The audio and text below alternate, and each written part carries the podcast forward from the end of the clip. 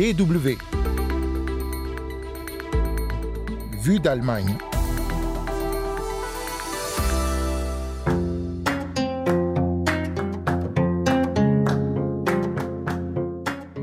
Sont de retour après plus d'un siècle d'absence. 20 objets patrimoniaux plus connus sous le nom de bronze du Bénin ont été rapatriés au Nigeria. Trois de ces objets faisaient partie depuis des décennies de la collection du musée ethnographique de Cologne, dans l'ouest de l'Allemagne, un musée prêt à décoloniser sa collection.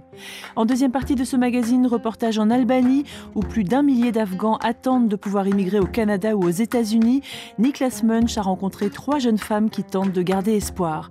Vous écoutez Vue d'Allemagne, c'est Anne Le Touzé au micro. Willkommen et bienvenue.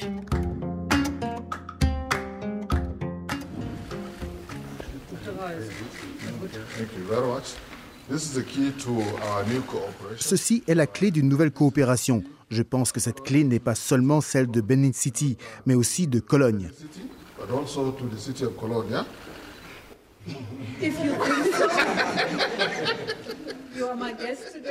L'ambiance est détendue pour la séance photo à l'issue de la conférence de presse au musée ethnographique de Cologne. La maire de Cologne vient de remettre une grande clé de bronze à la délégation nigériane. C'est l'un des trois objets que s'apprête à remporter au Nigeria Abba Issa Tijani, directeur général de la National Commission for Museums and Monuments du Nigeria, et Youssouf Maitama Tougar, l'ambassadeur du Nigeria en Allemagne.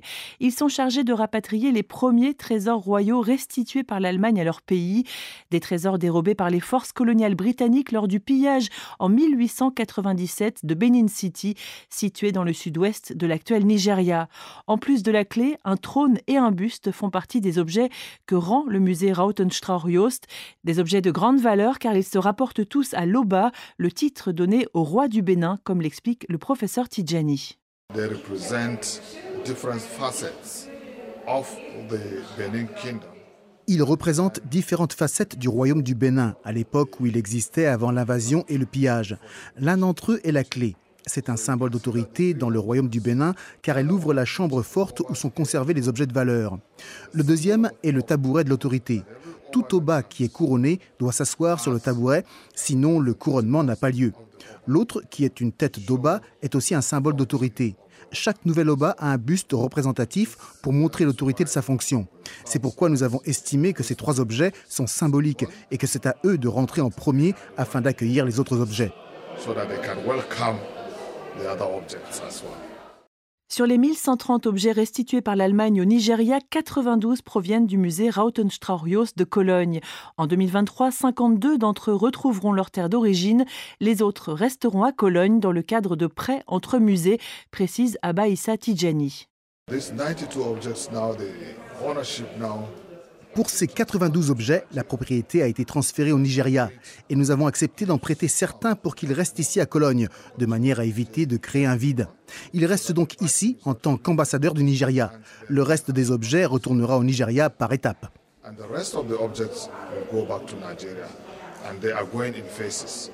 Henriette Reker, la maire de Cologne, se réjouit que 37 trésors du Bénin puissent encore rester à Cologne, mais elle souligne l'importance symbolique de leur restitution.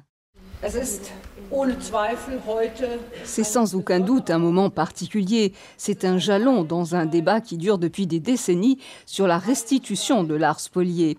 C'est aussi une étape importante pour Cologne et elle a également une signification nationale et internationale. nationale und internationale Bedeutung. Une signification internationale car les bronzes du Bénin sont dispersés un peu partout dans le monde occidental. À la fin du 19e siècle, plus de 5000 objets volés par les forces coloniales avaient été vendus aux enchères à Londres dans toute l'Europe. Les musées ethnographiques d'Allemagne ont ainsi acquis la deuxième plus grande collection au monde. Entre l'époque coloniale, l'indépendance des anciennes colonies et la restitution des biens, la route a été longue.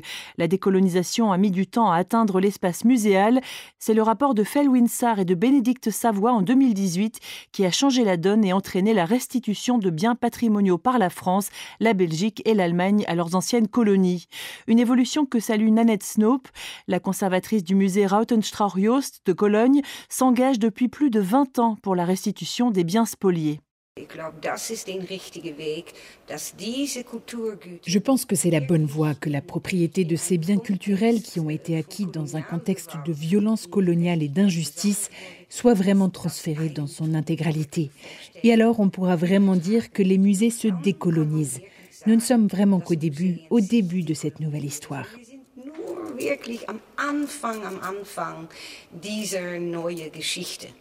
Nanette Snope estime que l'Allemagne est passée en quelques années de frein à accélérateur en matière de restitution, avec un effet contagieux puisque des musées d'Amérique du Nord ont également commencé à rendre des biens patrimoniaux. La conservatrice du musée de Cologne met toutefois en garde contre la manière dont sont menées les négociations de restitution. Décoloniser n'est pas si simple, cela fait mal. Cela signifie aussi abandonner des privilèges. Nous devons faire attention à ce que ces négociations de restitution soient aussi décolonisées. Et ce n'est pas encore complètement le cas, je dirais. En plus de Cologne, la délégation nigériane s'est rendue à Hambourg, Stuttgart, Berlin et Dresde pour récupérer d'autres bronzes du Bénin. Les 20 objets ont été acheminés cette semaine au Nigeria, accompagnés d'une délégation de haut niveau avec Annalena Baerbock, la chef de la diplomatie allemande, et Claudia Roth, ministre de la Culture. Il fallait au moins ça pour montrer la valeur symbolique de cette première restitution et le début d'une nouvelle ère dans les relations entre l'Allemagne et le Nigeria. Les objets rapatriés resteront dans un premier temps à Abuja, la capitale nigériane, mais Nigeria veut bâtir un nouveau musée avec le soutien financier de l'Allemagne pour accueillir l'ensemble des biens patrimoniaux restitués.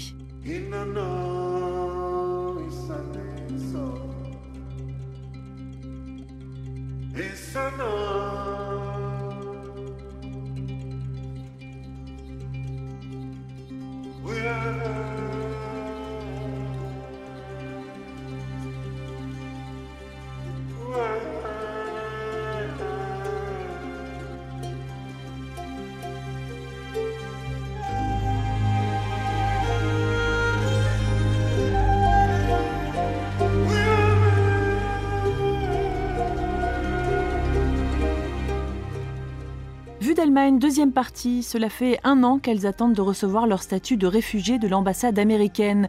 Walwala, Mariam et Frozan, trois Afghanes, sont logées dans un hôtel 5 étoiles dans une station balnéaire en Albanie. Elles sont arrivées il y a un an dans le cadre d'un accord entre le Canada, les États-Unis et l'Albanie. Un accord trilatéral qui permet aux Afghans d'attendre la décision des États-Unis et du Canada dans un pays sûr plutôt qu'en Afghanistan. Elles essayent de construire une vie malgré l'incertitude. Walwala et Mariam avaient ouvert un restaurant afghan éphémère mais sans perspective d'avenir.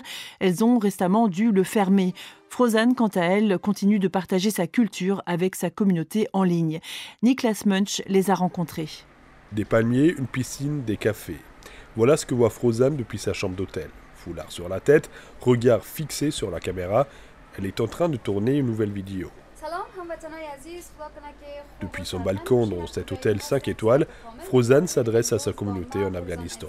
Plus de 4000 personnes la suivent sur les réseaux. Dans ses vidéos, elle parle de sa vie en Albanie, mais aussi de la nourriture afghane. Quand je regarde mes vidéos d'Afghanistan, mon pays me manque. Les moments en famille ou avec les collègues me manquent. C'était génial. Je n'oublierai jamais ces moments. Cela fait plus d'un an que Frozan est bloquée en Albanie. Elle s'est décidée à partir lorsque les talibans ont repris le pouvoir en Afghanistan en août 2021. Comme beaucoup d'autres réfugiés afghans, Frozan a bénéficié d'un accord trilatéral entre le Canada, les États-Unis et l'Albanie qui leur permet d'attendre leur permis d'immigration en lieu sûr. Mais les procédures sont longues, imprévisibles, sans perspective claire. Frozan peine à s'adapter à sa nouvelle vie. C'est difficile, ce n'est pas bien. Tous les jours se ressemblent. Il n'y a pas de cuisine, rien. J'espère que je quitterai l'Albanie pour avoir une meilleure vie, avec une vraie maison. J'espère, j'en suis même sûre. Garder le moral, ce n'est pas toujours évident.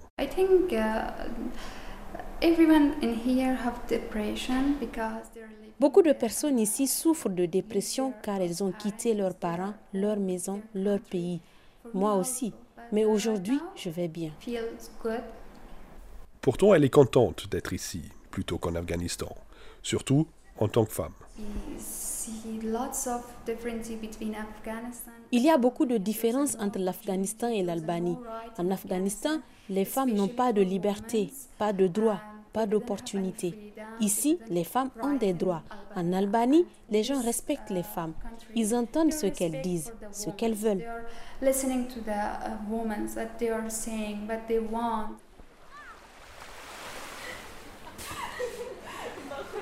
Exercer leurs droits. C'est ce qu'ont fait Valvala et Mariam.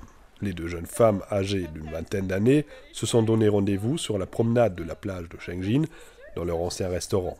Aujourd'hui, il est redevenu une pizzeria.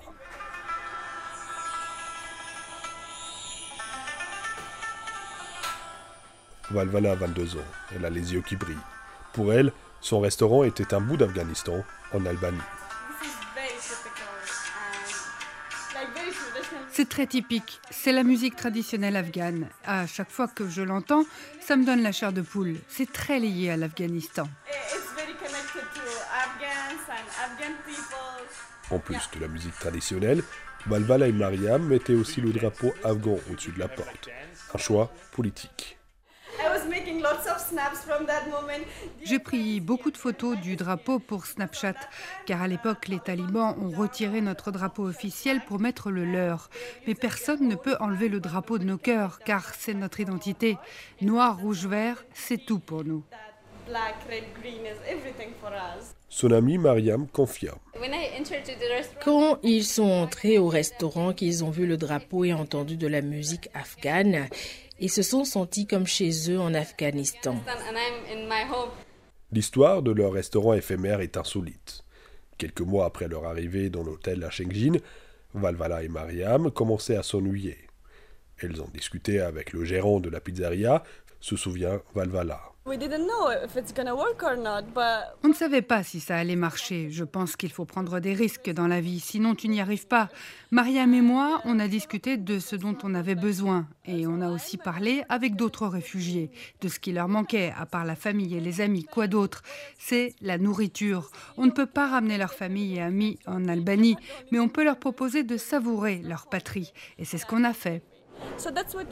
Ce ne sont pas seulement les réfugiés afghans qui venaient ici, mais aussi les touristes et les Albanais. Tous ont beaucoup apprécié la cuisine afghane, en particulier le bonanis, un plat farci.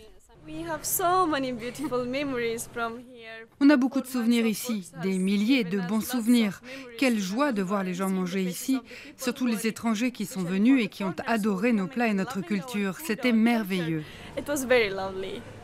Au début de l'été et l'arrivée des touristes, le restaurant de Valvala et Mariam a dû refermer ses portes. Aujourd'hui, elles attendent toujours une réponse outre-Atlantique. On ira aux États-Unis, mais on ne sait pas quand. C'est peut-être la semaine prochaine ou dans trois mois, qui sait. Personne ne sait ce que les États-Unis font. Et si on reste plus longtemps, on va rouvrir le restaurant on n'a pas l'impression que les États-Unis font des efforts pour les faire venir, a récemment déclaré le Premier ministre albanais Edi Rama dans une interview accordée à la Deutsche Welle. Une impression que Frozan Valvala et Mariam ne peuvent que confirmer, comme environ 1100 réfugiés afghans qui se trouvent encore à Shengjin. Niklas Munch à Shengjin pour la Deutsche Welle. Et c'est déjà la fin de Vue d'Allemagne. Merci à toutes et à tous de l'avoir suivi. Merci aussi à Julia Hitz pour les sons recueillis à Cologne. Les prochaines semaines, Vue d'Allemagne est en vacances, mais nous vous avons préparé de belles rediffusions. On se retrouve en janvier. D'ici là, portez-vous bien. Bonne fête de fin d'année. Tchuss